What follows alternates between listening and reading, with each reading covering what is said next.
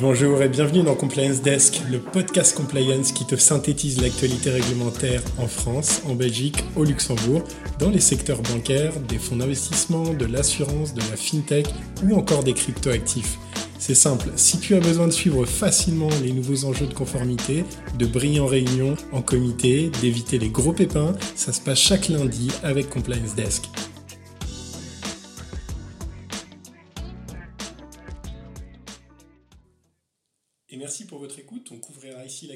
Semaine passée, du 22 au 28 mai 2023.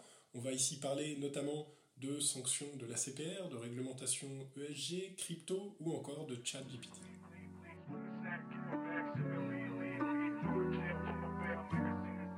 Et commençons côté actualité européenne. Alors, plusieurs informations concernant notamment l'ESMA. On va essayer de les synthétiser vu le nombre. La première, l'ESMA lance une consultation sur le projet de révision du règlement sur les fonds d'investissement européens à long terme, les ELTIF, les ELTIF. Les intéressés ont jusqu'au 24 août 2023 pour répondre et leurs retours pourront influer sur la rédaction des RTS, les normes techniques de réglementation, qui seront publiées au premier trimestre 2024. Ensuite, l'ESMA a conduit une étude portant sur la supervision des règles de valorisation des actifs liés à des fonds UCITS ou alternatifs. Il ressort de l'étude que des améliorations doivent être apportées, notamment sur les politiques et procédures internes de valorisation des actifs, sur les conditions de valorisation dans des conditions de stress sur les marchés, enfin sur les processus de détection des erreurs de valorisation et sur les compensations qui peuvent être apportées aux investisseurs suite à la détection d'erreurs. Troisièmement, l'ESMA a publié les conclusions d'une étude portant sur les pannes pouvant toucher les plateformes de négociation et sur les protocoles de communication qui devraient être déployés dans de telles circonstances. Cette étude s'inscrit dans le cadre de travaux préliminaires conduits notamment sur le trading algorithmique, mais aussi sur les risques cyber pouvant impacter les plateformes de négociation. Autre actualité, les autorités de régulation européennes ont soumis à la Commission un projet de RTS à valider sur les divulgations ESG relatives aux instruments de titrisation, et principalement sur des expositions sous-jacentes liées à des prêts hypothécaires, des prêts automobiles ou des contrats de location. Ensuite, l'ESMA a mis à jour le QA AIFM en ajoutant une question relative aux activités de pré-marketing menées par des fonds étrangers, donc non AIFM, sur le sol européen. Et également, l'ESMA a également mis en ligne un QA relatif aux activités de financement participatif. Deuxième volet d'actualité au niveau européen, la Commission européenne adopte la Retail Investment Strategy. Alors, c'est surtout des mesures qui visent à fournir des informations claires aux investisseurs, à renforcer la transparence des coûts ou encore à lutter contre les conflits d'intérêts. Les propositions serviront de base à la revue des directives MIFID et IDD. D'autres textes comme PRIPS notamment pourront aussi être impactés. Alors la mesure phare euh, qui visait à interdire totalement les rétrocessions a finalement été édulcorée avec une interdiction qui sera uniquement étendue aux opérations en exécution simple, tandis que les conditions d'accès aux rétrocessions dans le cadre d'opérations au conseil d'investissement seront durcies. À ce stade, le processus législatif est encore long avant de voir l'implémentation de ces mesures. Troisième actualité au niveau européen, avec l'Union européenne qui met à jour la liste des biens et technologies à double usage dans le cadre du dixième paquet de sanctions à l'encontre de la Russie. Alors, cette mise à jour a été publiée au journal officiel de l'Union européenne le 25 mai 2023 et elle vise principalement à mettre en œuvre de nouvelles restrictions à l'exportation d'articles sensibles à double usage et à technologie avancée qui pourraient contribuer aux capacités militaires et à l'amélioration technologique de la Russie. Dernière actualité au niveau européen et international, on va parler ici du Comité européen du risque systémique, le SRB, et également de l'Association internationale des régulateurs financiers, donc l'IOSCO, qui tous deux ont publié des rapports sur la crypto-monnaie.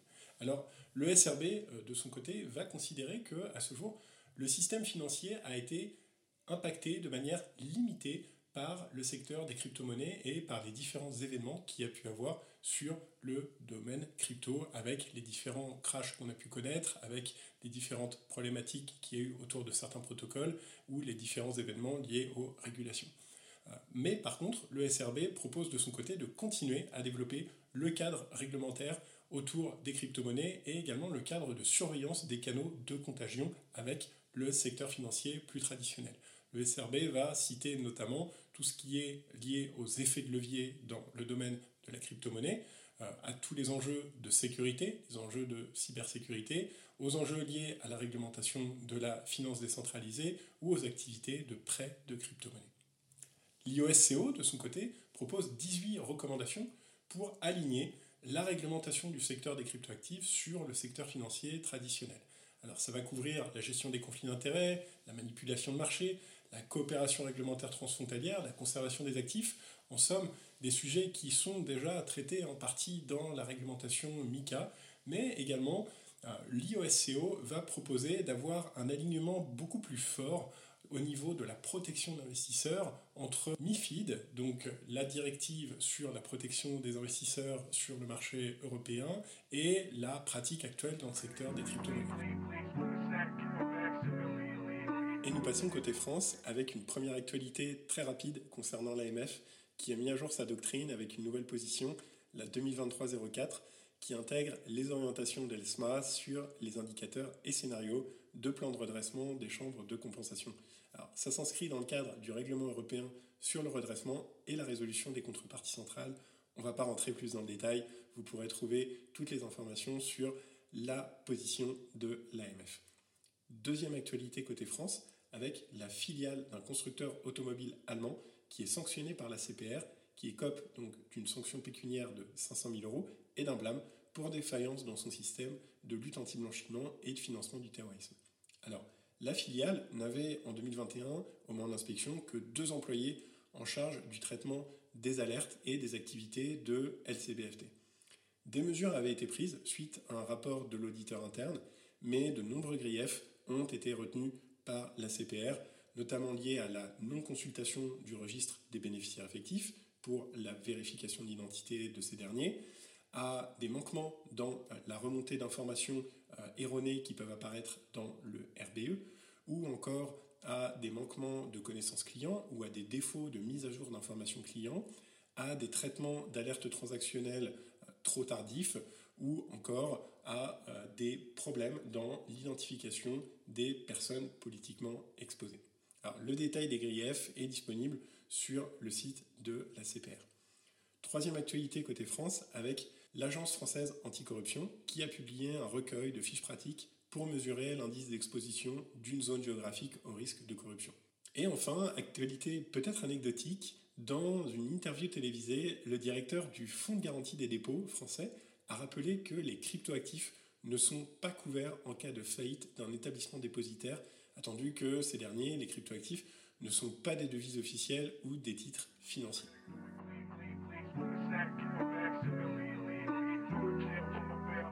Passons désormais côté Belgique avec l'autorité de protection des données belge qui interdit le transfert des données relatives aux Américains accidentels dans le cadre de FATCA. Alors, l'APD a considéré que les traitements de données ne respectent pas tous les principes du RGPD, notamment les règles de transfert de données en dehors de l'UE. De son côté, le SPF Finance invoque une exception prévue à l'article 96 du RGPD, selon laquelle des accords internationaux existants avant la mise en œuvre du RGPD peuvent continuer à s'appliquer à condition qu'ils respectent le droit applicable au moment où ils furent conclus.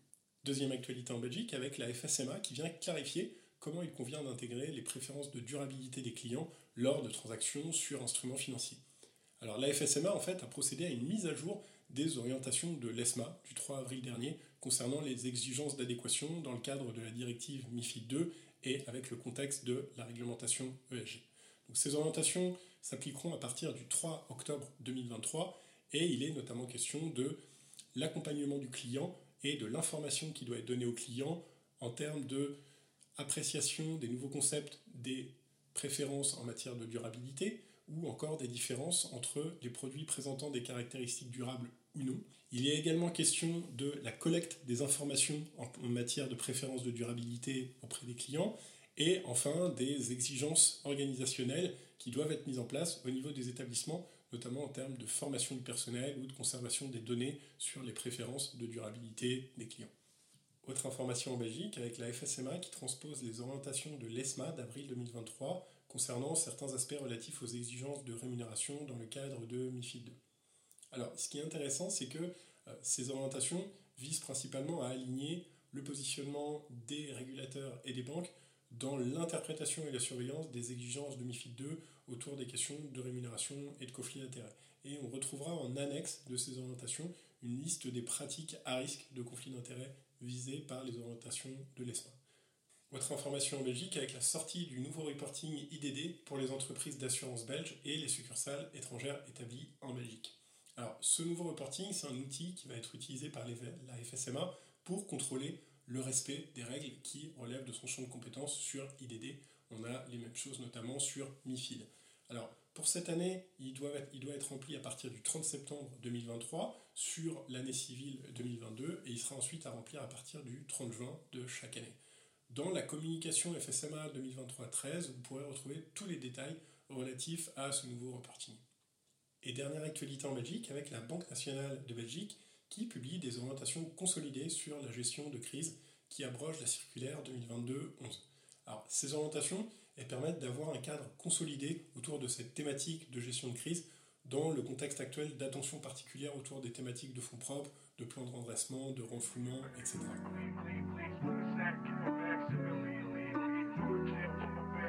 Et nous terminons avec le Luxembourg, une première actualité côté CSSF, avec la CSSF qui transpose à son tour les lignes directrices de l'ESMA sur l'adéquation dans le cadre des réglementations ESG. Alors, comme pour la Belgique, la CSSF a transposé, via la circulaire 23-835, les dernières lignes de conduite de l'ESMA sur la notion du caractère adéquat dans le cadre de MIFID et du paquet réglementaire ESG.